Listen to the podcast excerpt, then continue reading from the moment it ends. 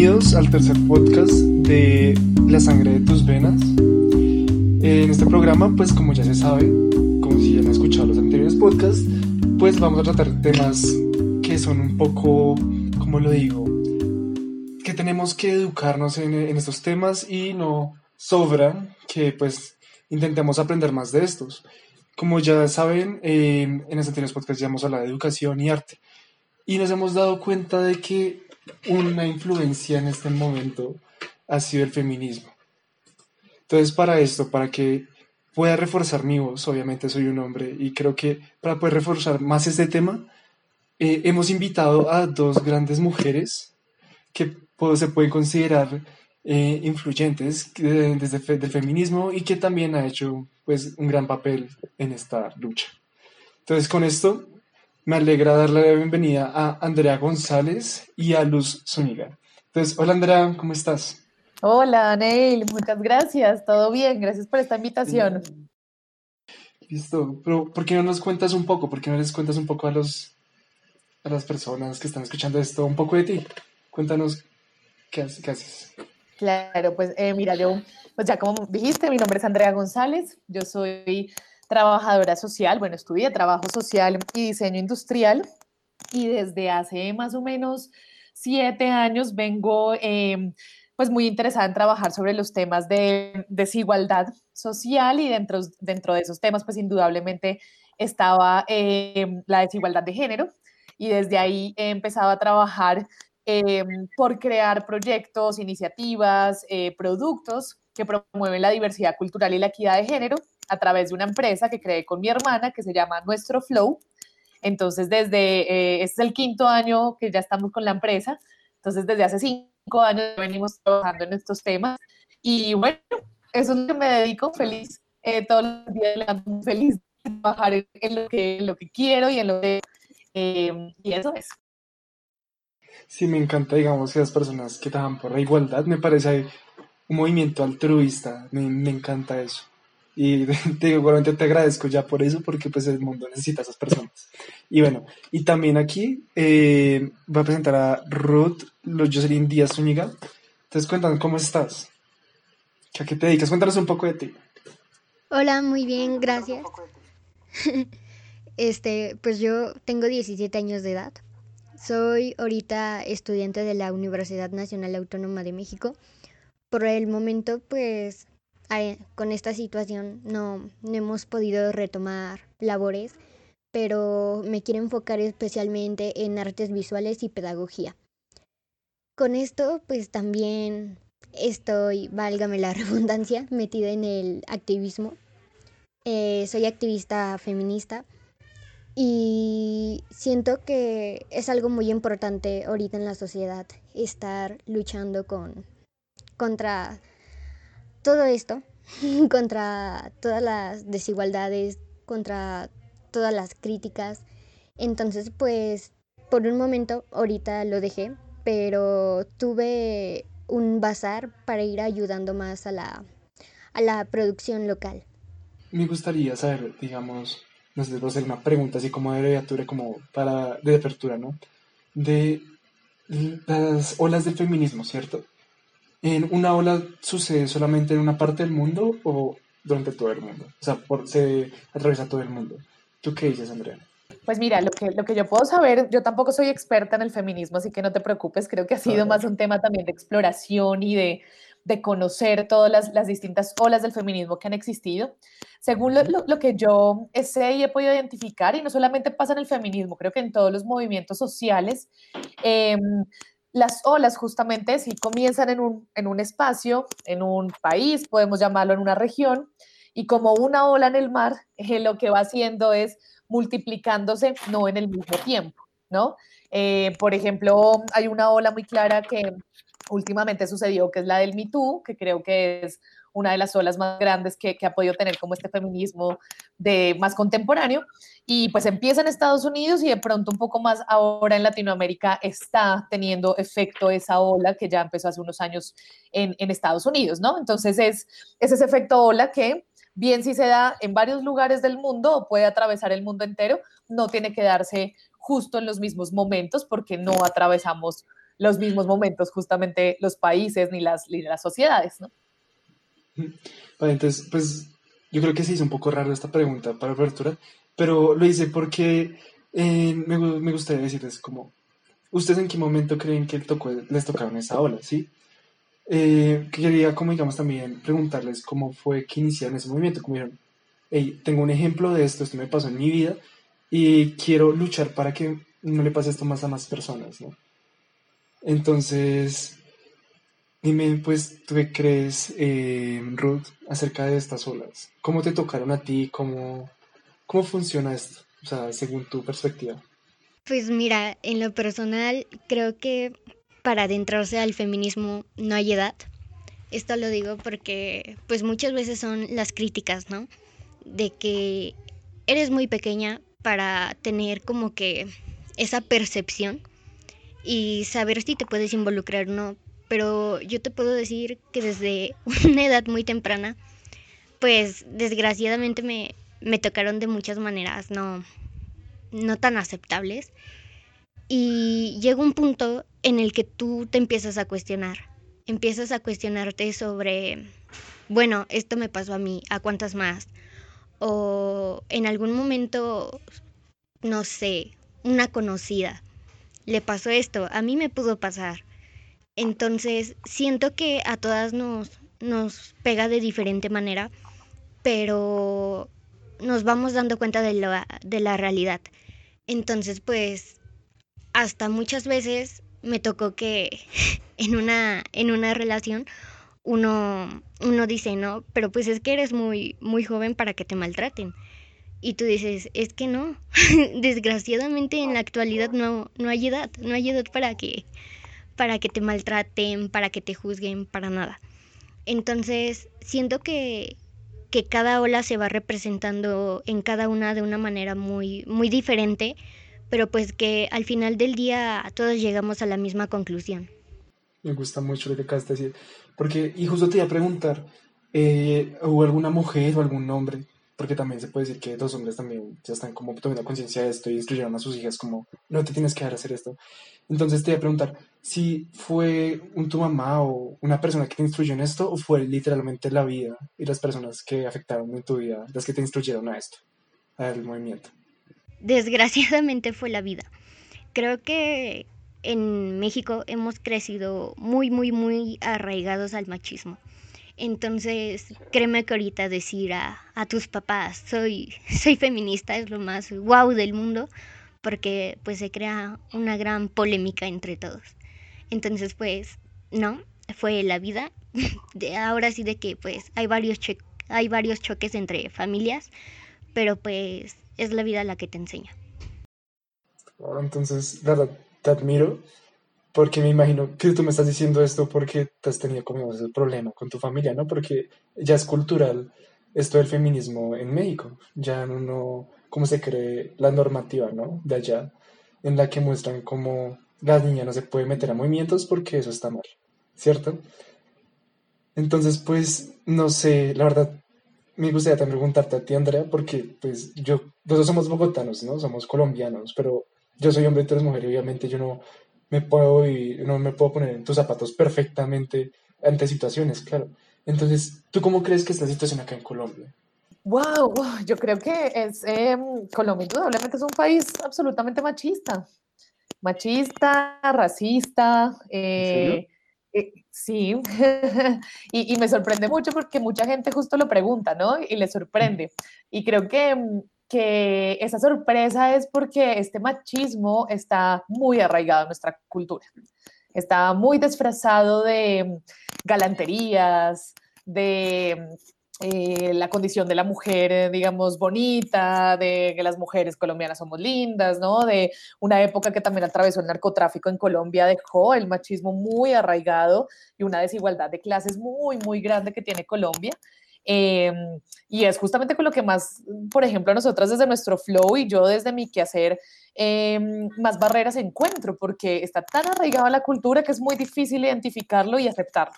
Y ese claramente es el primer paso para poder alcanzar una equidad de género, ¿no? Entonces, em, todavía, pues, son estas caras de sorpresa de decir de verdad, pero si estamos tan en avanzada y demás, y, y no. Lastimosamente, si vamos a mirar cifras de violencia en contra de la mujer, por ejemplo, ahorita por el confinamiento subieron escalofriantemente, pero no quiere decir que antes no existieran, sino simplemente que ahorita la situación hace que se evidencien más. Eh, si vemos temas de puestos de poder, todavía siguen siendo muy pocas las mujeres que llegan a los puestos de poder.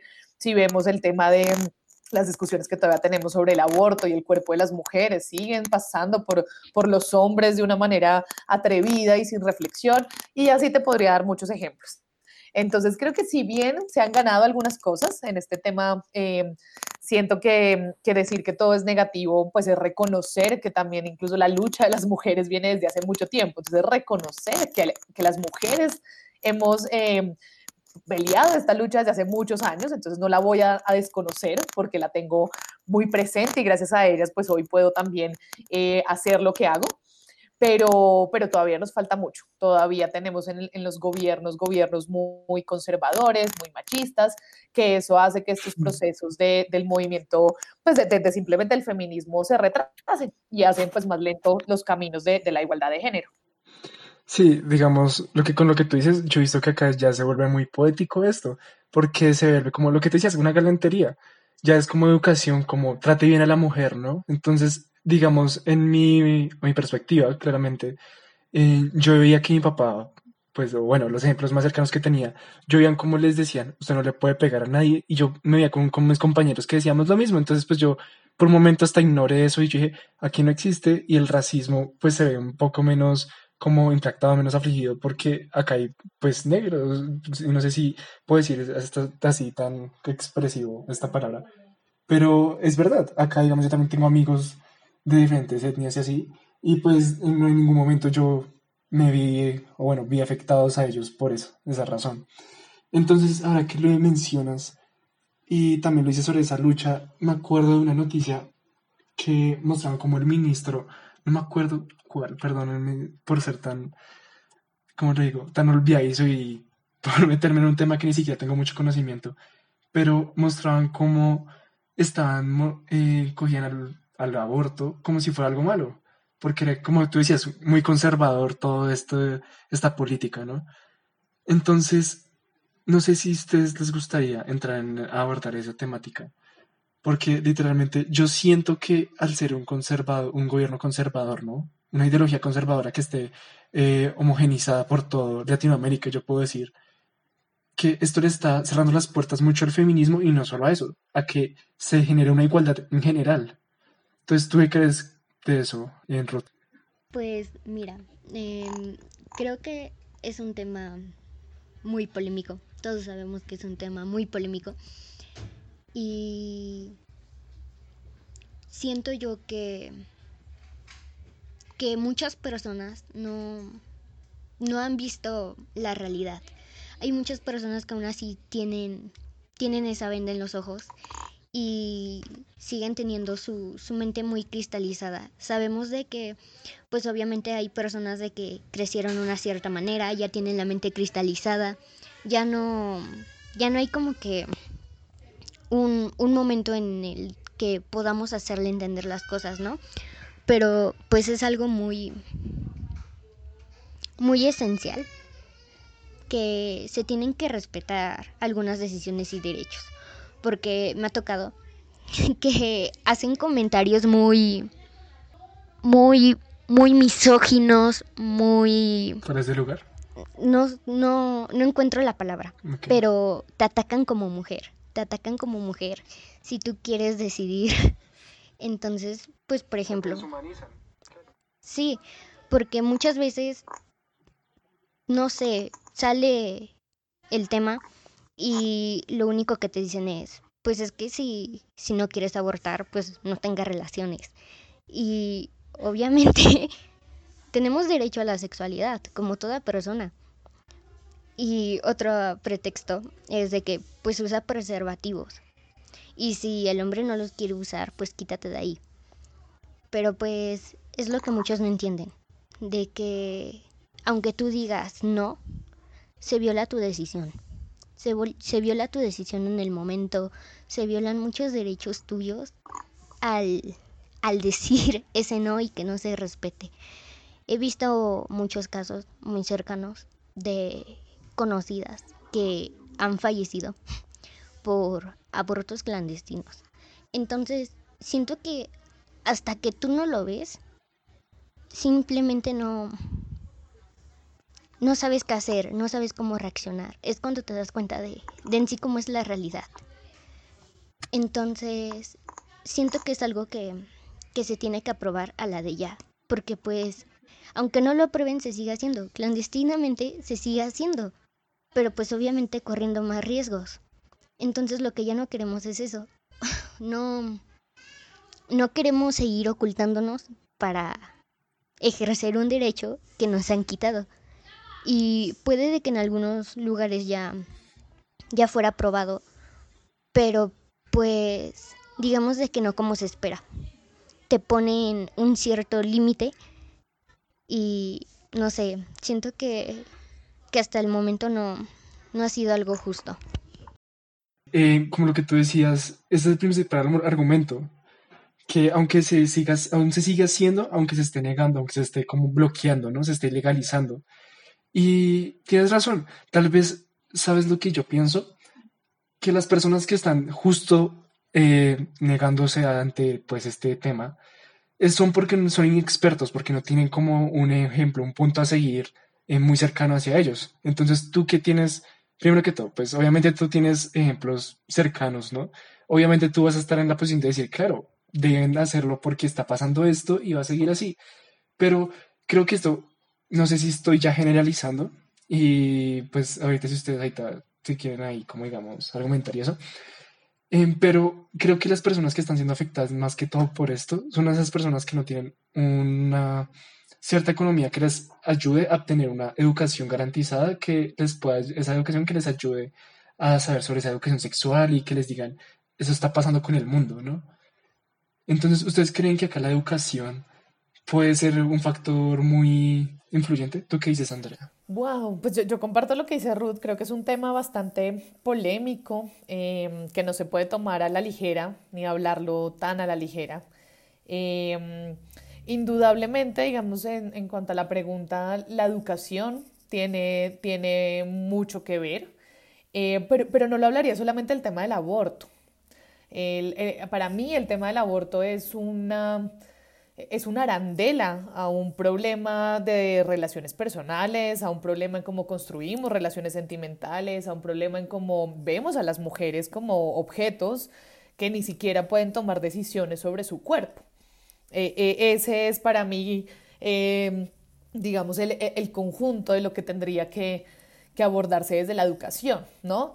si bien la educación tampoco tiene que enseñar sobre el aborto, tampoco tiene que enseñar, eh, no sé, solamente de esos temas, ¿no? Es desde un principio el saber que las mujeres somos dueñas de nuestro cuerpo, que como decía Ruth, tenemos también derecho a una sexualidad y tenemos derecho a conocer nuestro cuerpo Em, los hombres también, los hombres también tienen que entender que las relaciones son consensuadas, que tienen que usar preservativos y no son solamente las mujeres, que si hay un embarazo no deseado es culpa de las dos personas, pero además se tiene que conocer que es que las mujeres somos las que llevamos también eh, ese hijo y todas las implicaciones que puede tener el tener una, un hijo una hija, dependiendo de las edades o si uno no lo quiere. O sea, creo que son muchas, muchas cosas que... Eh, para mí parte es más desde una educación en equidad de género, justamente, y eso es lo que la educación eh, todavía sigue cometiendo errores, ¿no? En la educación la mujer sigue siendo esa mamá, que por ende mujer es igual a mamá, y en este momento está cambiando, ¿no? En este momento muchas mujeres todavía no sabemos si queremos tener hijos o no, entonces ya ese significado de mujer igual mamá eh, se transforma, pero la educación todavía lo sigue viendo así, ¿no? Mujer igual mamá, igual esposa, eh, y eso son algo que ya nos están imponiendo, cosas que a los hombres no les sucede, ¿no? Los ejemplos de los hombres en la, escuela no son hombre igual papá, ¿no? Eh, nunca se ve ese ejemplo. Exacto. es igual ingeniero. Hombre igual presidente. Hombre igual ingeniero. Ah, hombre, igual, a, a pensador. Exacto. Entonces, desde ahí es donde se debe, se debe sí ampliar la educación, cambiar ciertas prácticas que están, em, pues que, que, que, mantienen esa desigualdad de género y creo que en ese momento es cuando algunos temas como el aborto, como la violencia sexual, como eh, la violencia contra la mujer en general, eh, se pueden ver minimizados, ¿no? De lo contrario, sí creo que es, eh, sí, pues nos vamos a tardar mucho y, y, las peleas van a ser más, más recurrentes como sucede en este momento. Claro. Y se puede decir que digamos que eso es como algo que influye ya la mujer en base, en su base en racional, no sé cómo decirlo, en su personalidad. Ya eso influye como digamos la cultura. No creo que también se podría, en vez de meter la educación, bueno, creo que están como ambas como son anejas, ¿no? La educación y la cultura, claro. Pero yo he visto esto de los micromachismos, que en sí las que hacen caer en eso son las mismas mujeres. Y no me entiendan a mal, me explico. Un ejemplo de esto es, digamos, en las oficinas, ¿no? En las que dicen, no, que el hombre tiene que pagar la cuenta, el almuerzo a la, a la amiga o a la compañera de trabajo, si los dos saben almorzar. Y la mujer ya está esperando que el hombre haga eso. Entonces, uno no puede culpar a la mujer. Eso es lo que yo quiero, lo que quiero ir. Uno no puede culpar a la mujer porque dice, como no, pues ella está haciendo que le pague uno el almuerzo. Pero lo que pasa es, uno tiene que culpar a su educación o a la cultura en la que ella está sometida o subyugada. Me explico. En la casa pudo haber un papá que le decía a mi hija, o la típica tía, mamá, no sé si ustedes tenido que dicen, consígase un hombre que tenga plata. No sé si a ustedes les ha pasado eso, y creo que a todo el mundo acá le ha pasado eso. Y ahí es cuando empiezas a crear esos micromachismos por la misma mujer. Más hay que recordar, recalcar, como ya dije, que no es culpa de ella solamente, sino de la cultura que está atrás de ella, ¿no? Entonces, ¿tú qué harías, no sé, o bueno, no sé, Ruth, ¿tú qué piensas al, respecto?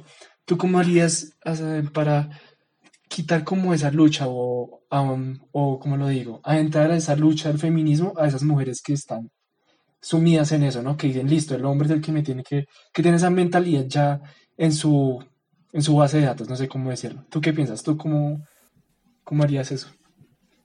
Pues mira, para empezar, siento que es de los dos lados, porque tanto hay hombres como hay mujeres, y llega en un punto en el que si la mujer no acepta y, y dice, no, mira, pagamos la cuenta los dos o cosas así, el hombre se siente inferior. En hecho, no sé, no sé cómo explicarlo, pero ya viene por la propia cultura de, de la casa, del entorno en donde vivimos, porque a un hombre se le dice, no, es que si te casas con tal mujer, tú vas a ser el mantenido, tú vas a ser el mandilón. Y a la mujer igual se le dice, es que si tú te casas con un hombre rico, pues tú vas a ser el que le va a tener que lavar y cuidadito y me trabajes.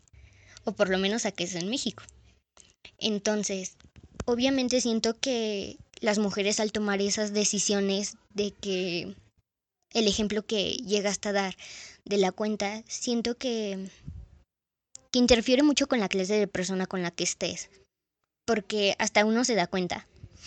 ahora sí de que uno se da cuenta cuando, cuando hay como que esa confianza y es así de que, claro, la dividimos las dos.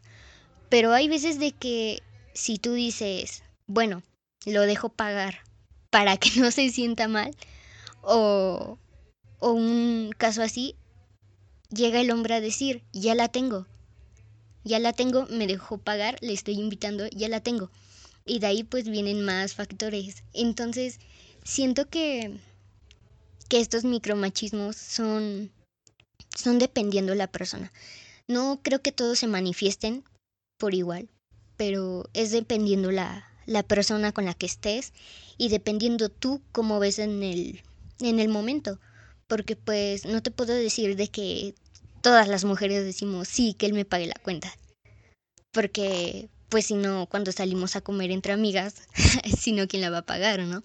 Entonces pues siento que, válgame la redundancia, es algo que que es dependiendo, dependiendo del momento y a la vez de que influye mucho tu entorno social y cómo la familia va formando tu personalidad.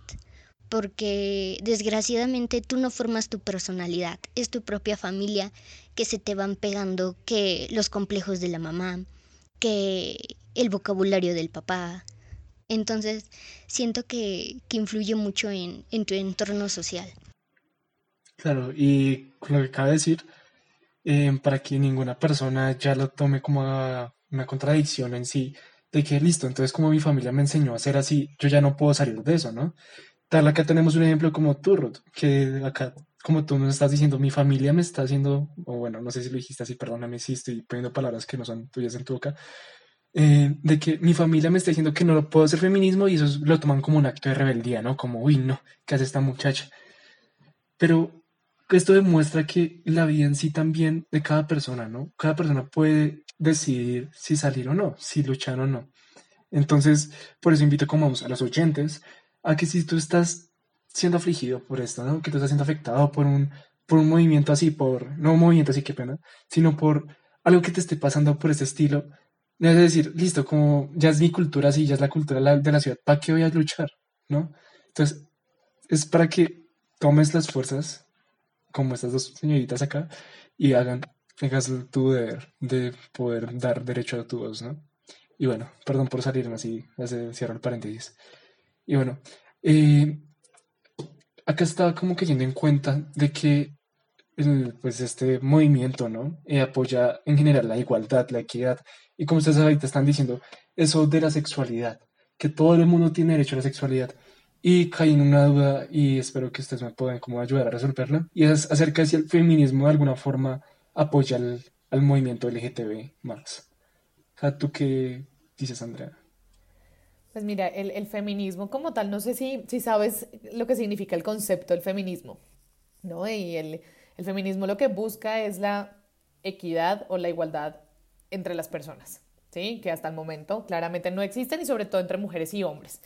Em, y, de esa manera, pues por supuesto, o, de la manera en la, que yo abordo el feminismo, un feminismo más decolonial, eh, justamente pues eh, apoyamos y estamos em, unidas a, unos movimientos que pues sí, que permiten que las mujeres simplemente sintamos de la manera que queramos sentir y no de una manera impuesta como nos pone el patriarcado, eh, de respetar la diversidad femenina también y dentro de esa diversidad femenina entra eh, las diversidades sexuales, orientaciones sexuales e identidad de género.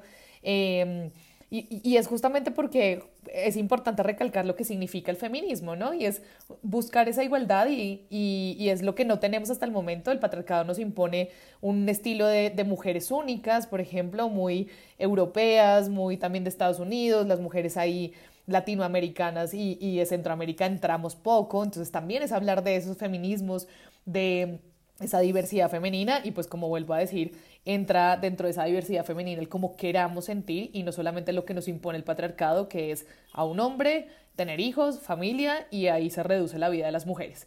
Eh, entonces, por supuesto, pues el feminismo debería de apoyar, entendámoslo o no, ¿sí? Creo que eh, yo pasé por varias cosas, me parece súper chévere que Ruth, digamos, tan joven esté, esté pasando por esto.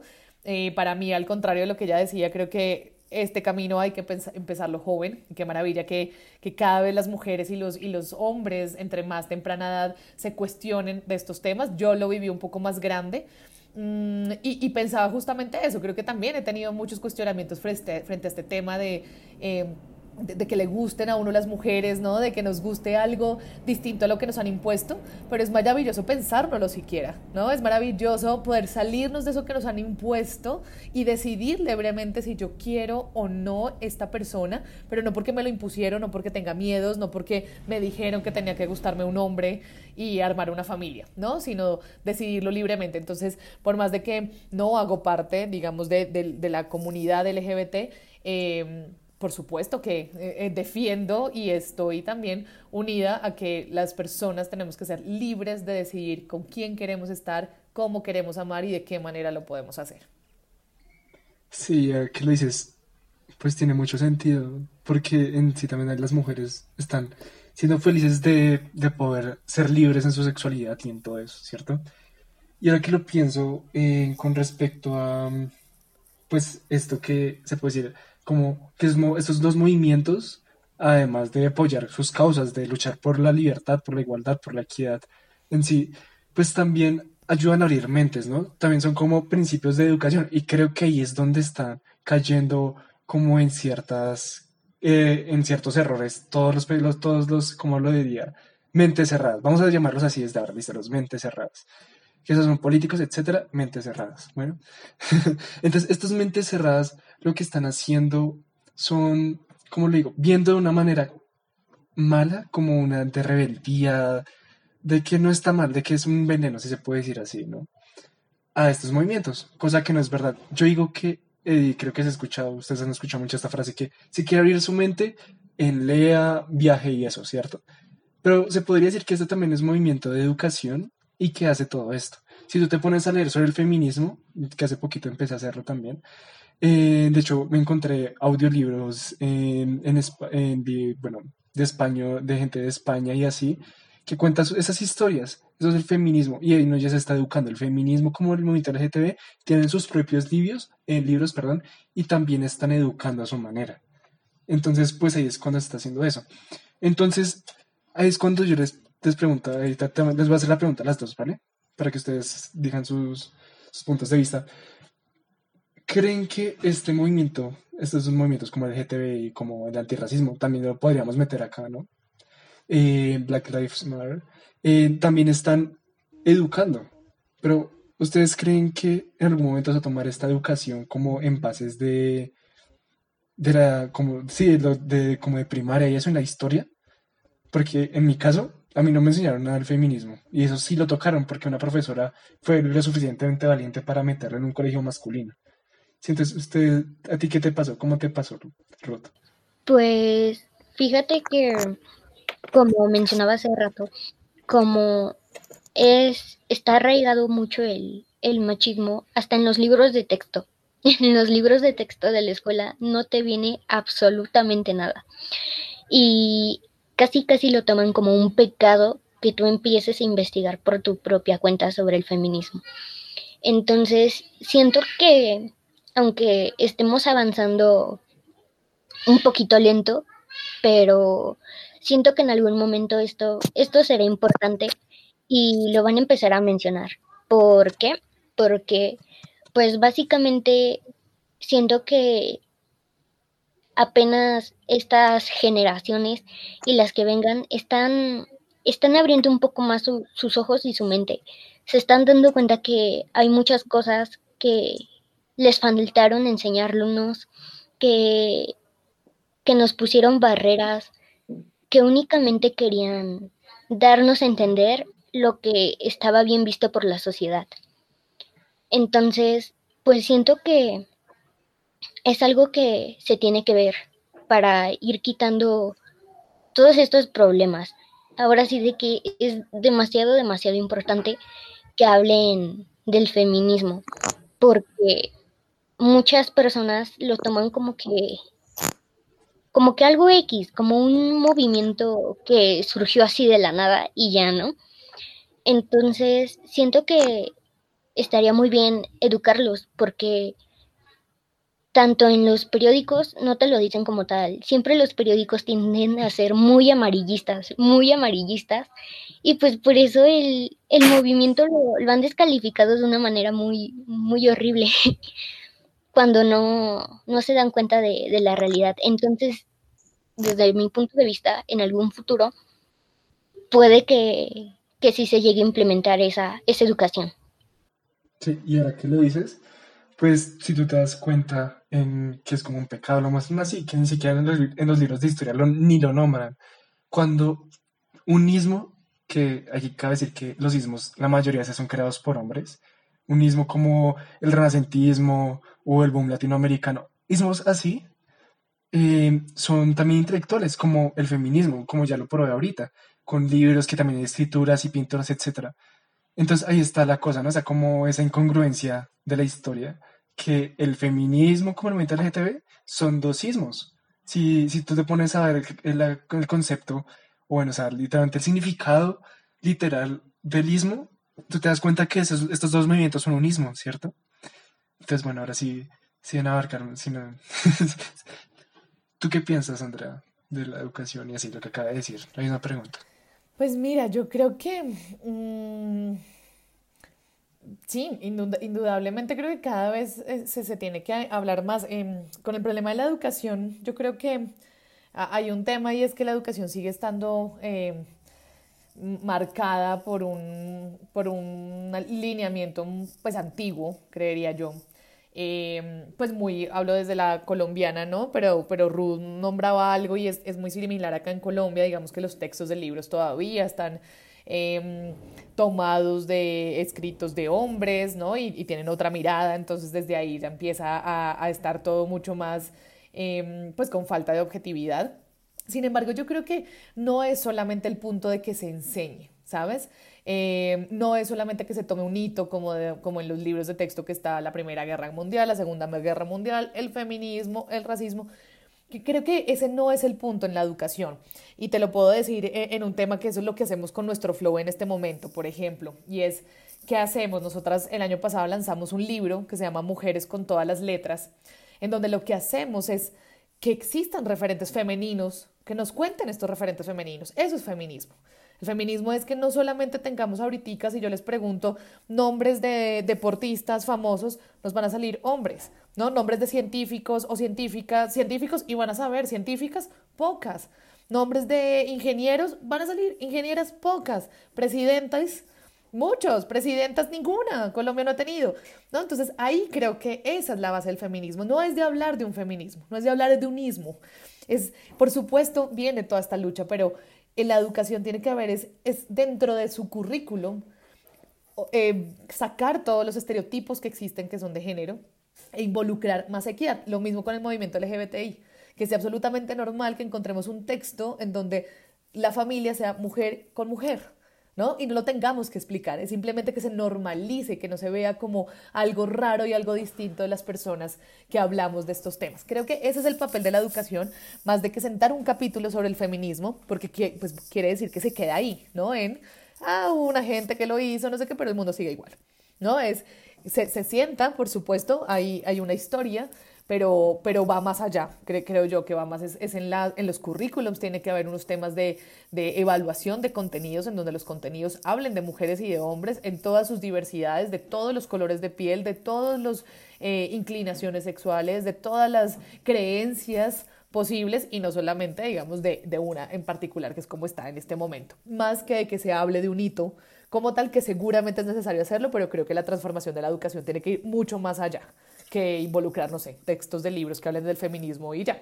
Sí, me gusta lo que dices, que además de que sea solo como un tema histórico, no hay que ponerle un punto final en ese libro de historia cuando hablen del feminismo, si es que lo van a hablar, y ojalá que ya lo empiecen a hacer. Y me gusta también una parte que dices acerca de que es como un pecado, ¿no? Esto que acerca de se encuentra, nos encontramos en un pecado y que ya no se puede hacer esto porque la religión es, ¿no? Que ya se muestra como un pecado y etcétera. Entonces también con lo que tú decías en un currículum, siento que también se debería generar una prueba en la que se muestre cómo es lo que piensa un hombre o bueno, la persona en general acerca del feminismo, ¿no?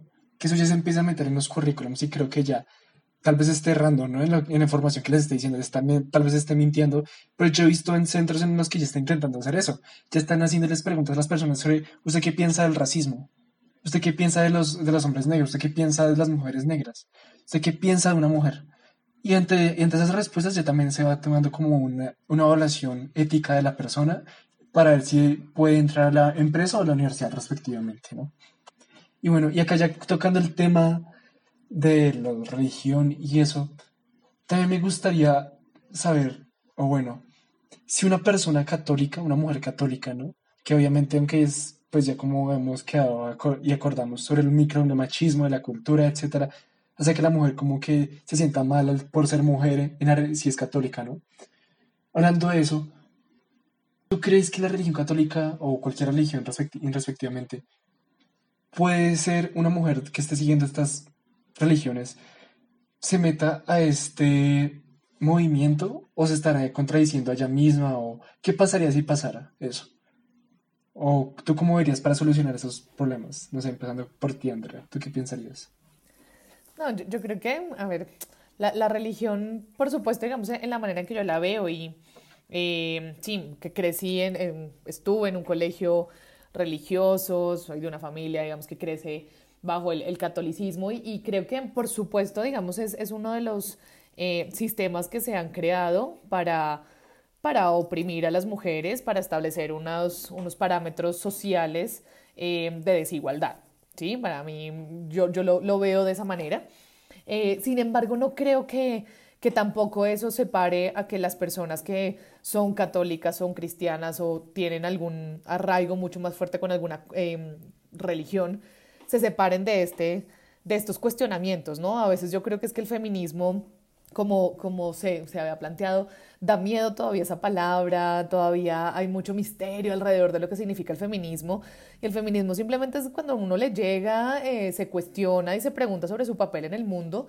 Y eso puede estar muy unido también a la espiritualidad, ¿no? Y a, y a, y a unas prácticas. Creo que las religiones, si bien han sido sistemas, digamos que, que lo, lo que decía, que mantienen un orden social, por ejemplo, eh, el, el, problema ahí puede ser más allá es con la iglesia, ¿no? Y como el, sistema, ya como, como, institución, más que la religión y la espiritualidad, ¿sí? Si miramos todas las religiones, todas se unen en un punto de amarnos a todas las personas.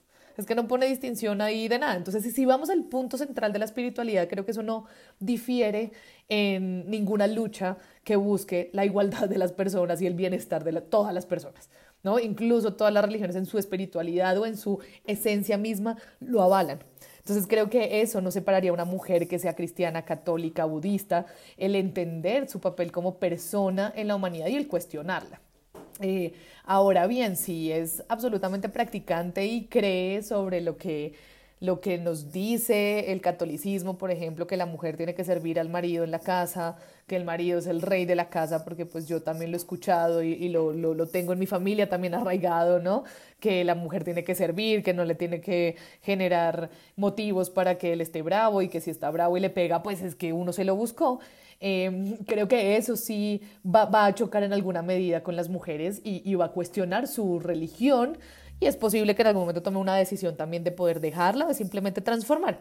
Siento que es un poco, y lo hablo mucho desde mi experiencia, ¿no?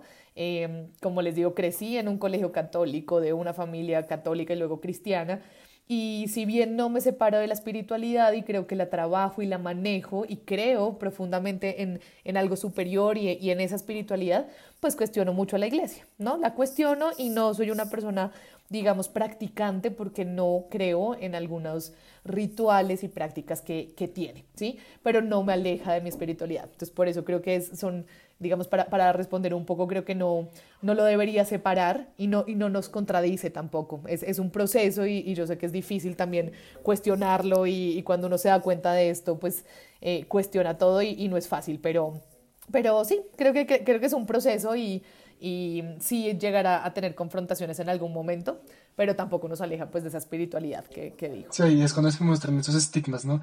Y me gustó una parte en la que decías, en lo del maltrato, bueno, no me gustó, eh, perdóname, lo estoy recalcando, en la que dices que el maltrato, que yo me lo busque, ahí está una fuerte, como lo digo, como un punto de agarre del decir que está pasando algo mal acá.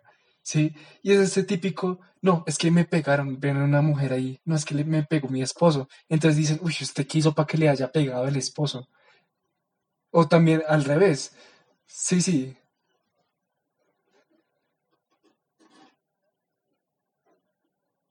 Yo me lo busqué. Sí, sí. Y también eso también pasa, digamos, con hombres y eso, ¿no? Que llegó, que hombres también que son maltratados, ¿no? ¿Qué le hicieron? Entonces, Está la creo culpa, que también ¿no? ya y toma la esto. culpa De que, aparte, pasa mucho me con parece mujeres que son cuando que ya se da maltratadas cuenta que de esta culpa de decir, no, problemática es que es cuando el feminismo, el movimiento ¿no? en sí Yo se llama feminismo que- y no humanismo. ¿Me hago entender? Y no estoy diciéndoles, no estoy diciendo que él está mal, sino que me explico, me estoy explicando. Estoy diciendo que si se creó el feminismo con ese nombre es porque solo están afectando a las mujeres. Se debió crear un humanismo en sí para decir, listo, sea, hay un punto de partida de decir, ya hay una igualdad, ya no hay tanta problemática. Entonces, ahí ya está un problema, ¿no? Que el feminismo se llama feminismo y no humanismo desde el principio. Entonces, bueno, ahora creo que ya, ya estamos como un poquito cerrando, pero igualmente quiero echar un poquito más de chisme, ¿no?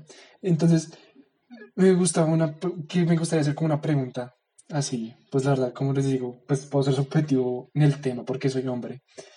Pero, ¿qué factores pueden aumentar el maltrato a la mujer por parte de la sociedad? Ya no solamente de un hombre, sino de la sociedad en sí, ¿no? Entonces, creo que acá como podemos tener un pensamiento más fresco, no sé, de, de algo como más contemporáneo, y no quiero decir, sonar grosero, sino que alguien que ya está como de adolescencia y eso.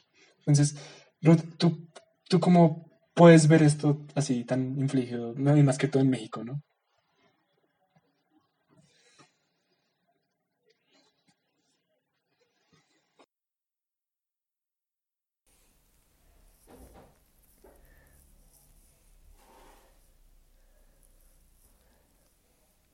Sí, mira, pues creo que aparte de, de los valores que dicen, yo estoy muy, muy en contra de que dicen, es que es así porque así lo educaron sus papás, cosa que, que no es cierto, porque pues, claro ejemplo que estoy yo, una persona puede decir, hasta aquí se rompe la cadena y yo no quiero seguir con esto en mi vida, yo quiero poner un alto. Entonces, más allá de, de esos valores y de la moral, yo digo que afecta mucho cómo, cómo las personas tienen su diferente punto de vista. Porque muchos, muchos aunque intenten apoyar a, a una mujer o no evitar o maltratarla, solamente se dan cuenta de, de lo físico. Solamente dicen, es que no te estoy violentando porque no te estoy pegando. Pero muchas personas no se dan cuenta que hay violencia psicológica hay violencia hacia tu persona apenas verbalmente. Entonces, siento que ha influido más que lo, lo físico, ha influido más en lo psicológico. Me, me da a la vez como que, no sé, me sorprendo porque hay gente que hasta te pregunta, oye, pero es que, ¿cómo es posible que a esta edad te pongas a llorar por, por algo, ¿no? por algo si ni siquiera te pegaron. Y es cuando te das cuenta que está tan jodida la sociedad que no se da cuenta que te pueden violentar psicológicamente. Hasta los mismos comentarios de, de tus padres. ¿Por qué?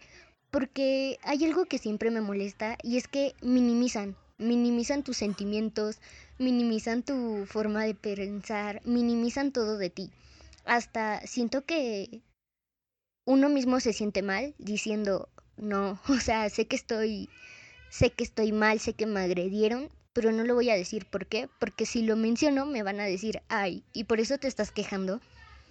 Entonces, siento que en la actualidad ha influido mucho, mucho lo psicológico, más que lo físico, ha influido mucho lo psicológico. Lo psicológico es es para mí ahorita lo, primordial. Bueno, lo, desde aquí desde lo psicológico, ¿no? A veces es como las barreras, los esquemas que le ponen a la mujer. Si tú no le pones desde, un alto a lo se puede decir? Inherentemente. Es cuando se viene lo que se puede decir, me, refiero inherentemente ya en su forma de pensar. Que es más eso. Y un, yo he escuchado estos comentarios de él, pero justo porque ahora se vienen a, a quejar. Sí, porque desde antes estaban calmadas y justo ahora se les dio la gana. Y acá es cuando uno se pone con lo que acabas de decir, con el argumento de la psicología, de los psicólogos, es cuando ya toma esto como más luz, como ya tiene más sentido del por qué las mujeres hicieron eso. Porque antes las mujeres, eh, y creo que está, bien está correcto decirlo así, antes las mujeres se sentían mal por sentirse mal.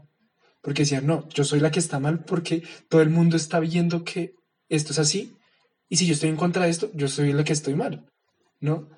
Entonces ahí está el problema. Y justo fue cuando se metió ese campito de luz del renacentismo y dijeron, listo, puede pensar, se me, dieron ya, se me dio la posibilidad y acá es cuando ya estamos volviendo a este punto, ya estamos llegando a este punto. Y bueno, ¿ustedes creen que en algún momento y de alguna forma puede cambiar esto, este miso, o sea, misoginio, no sé cómo se llama, misoginismo, no sé cómo, eh, va a poder dar un punto final y con esto, digamos, una finalidad a, yo qué sé, a, como a estas formas de pensar, no sé cómo, es, cómo explicarlo, no, sé si me entendieron. Sí, creo que si te entendí bien es que si esto de verdad algún día vamos a alcanzar esa equidad de género, que es lo que busca el feminismo, ¿no? No, sé si es eso lo, que querías decir. Em, y, te digo que, digamos que yo trabajo para esto, así que la esperanza es lo último que pierdo. Sin embargo, digamos, eh, el año pasado salió un, análisis, un informe de ONU Mujeres en donde dice que nos faltan más o menos unos 100 años para alcanzar realmente la equidad de género. Así que ese punto final que tú dices creo que todavía no, no, se va a ver muy pronto. Em, y, sí creo que no, que es un cambio lento, es un cambio que está muy arraigado todavía, pues, pues que tiene que empezar desde, desde la cultura, desde los puntos que tocamos, desde la educación, desde las niñas, los niños, y, y, todavía falta bastante, ¿no? Tiene que haber una voluntad política y esa no existe. Todavía el que las eh, mayores tomantes de decisiones sigan siendo hombres, eso va a seguir cambiando, eso no va a permitir que esto cambie. Eso va a seguir manteniendo este sistema patriarcal, además que va unido al sistema capitalista y pues el mundo sigue siendo capitalista también.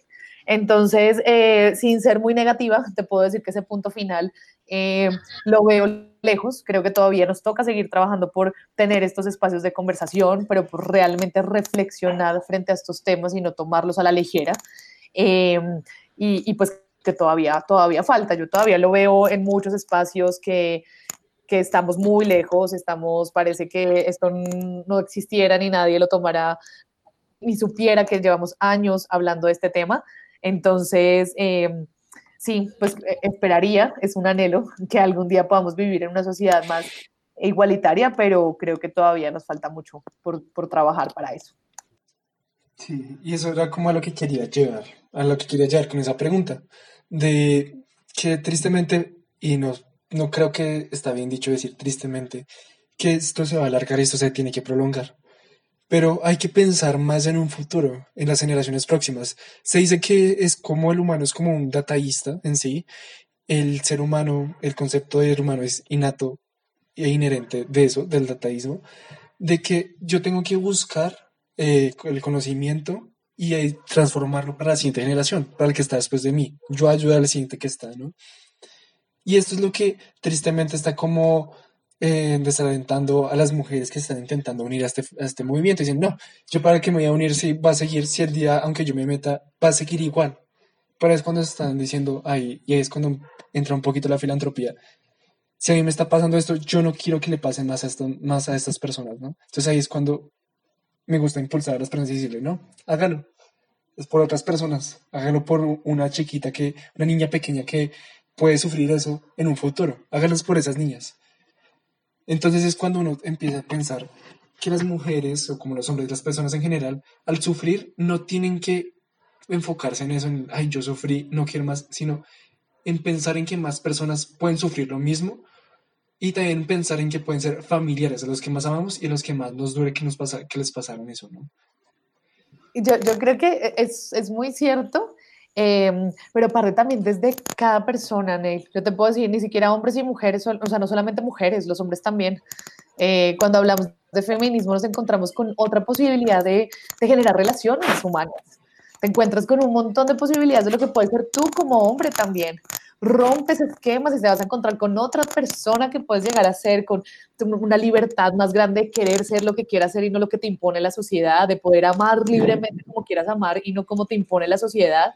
Entonces creo que empieza así, e, en un cambio incluso personal, en romper todo eso que nos dijeron y que tenemos que cumplir y que más o menos nos arma una línea de la vida. Eh, y cuando eso se rompe, te juro que es maravilloso. Más allá, por supuesto, después de eso, es a las siguientes generaciones, por supuesto.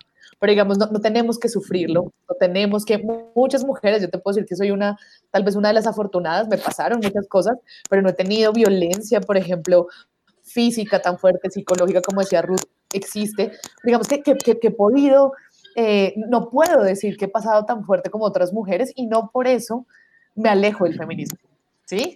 Entonces también, ojo, que, que, no tenemos que vivir una situación de violencia para saber cómo, ay, no, el feminismo no es conmigo porque es que no lo he vivido, hagámoslo por las demás. No, es que simplemente el decir, es que hoy no me quiero maquillar, hoy no amo mi cuerpo como es, sino como el que me pone la, la televisión, eh, quiero ser lo que yo quiera, ¿no? Si, si, no quiero ser mamá, libremente lo puedo decir y hoy me lo cuestiono y digo, no, si no quiero, no me interesa, pero sin cargas, libre, tranquila. Y creo que eso también les puede pasar a los hombres. Entonces mi invitación también es no verlo tan lejano que a la sociedad también le, o sea, nos beneficiamos toda la sociedad si nos vemos de esta manera, bueno, un poco más igualitaria y libres de esas dogmas que nos han impuesto. Sí, creo que fue un poquito, tal vez no fui muy directo con respecto, fui muy directo a eso, pero decir, como vemos, ya la educación también ya está afectando al hombre y eso. Entonces tienes razón, o sea, yo comparto esa misma idea y a mi parecer, eh, yo me considero que también, no sé si está correcto, no sé si está correcto decirlo, pero tengo como una tendencia un poco feminista en tanto a que yo sigo ese feminismo, no lo sigo sino lo apoyo y estoy de acuerdo en defender a esas personas bueno, que están sufriendo y también como afrontar, confrontar a esas personas que son, que están yendo en contra de eso, ¿no? Entonces ya, perdón por ir cerrando, ya tristemente se nos está acabando el tiempo y bueno, la verdad les quería agradecer a ustedes dos por haber venido, por haber asistido y por haber echado charlas conmigo por el chavo chisme y por haber sido tan abiertas. La verdad, me gustó que ustedes hayan sido tan subjetivas y no me refiero al punto de solamente se, eh, a tomarse o quedarse en un punto de opinión suyo, sino de que pueden compartir esas experiencias que al fin de cabo la mayoría de las mujeres han vivido. Y bueno, como manera de conclusión, creo que todos quedamos en que también el hombre tiene que apoyar esto, no es solamente cosa de mujeres, y aquí es cuando entran se puede decir, los principales de, o el, foco de esta revista, que son los oyentes, y más que todo las, las, las futuras generaciones, las joven, los jóvenes, que son los que se tienen que educar y cambiar el mundo. Entonces, ese es como el mensaje de hoy.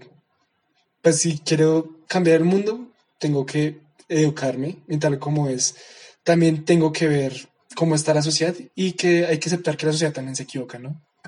A veces yo soy el que está bien y me gusta como cerrar con una frase que escuché esto, que a veces los locos son los que son los que alcanzan como esa verdad y son tomados como bobos solamente porque no se arraigan a, la, a lo esquematizado.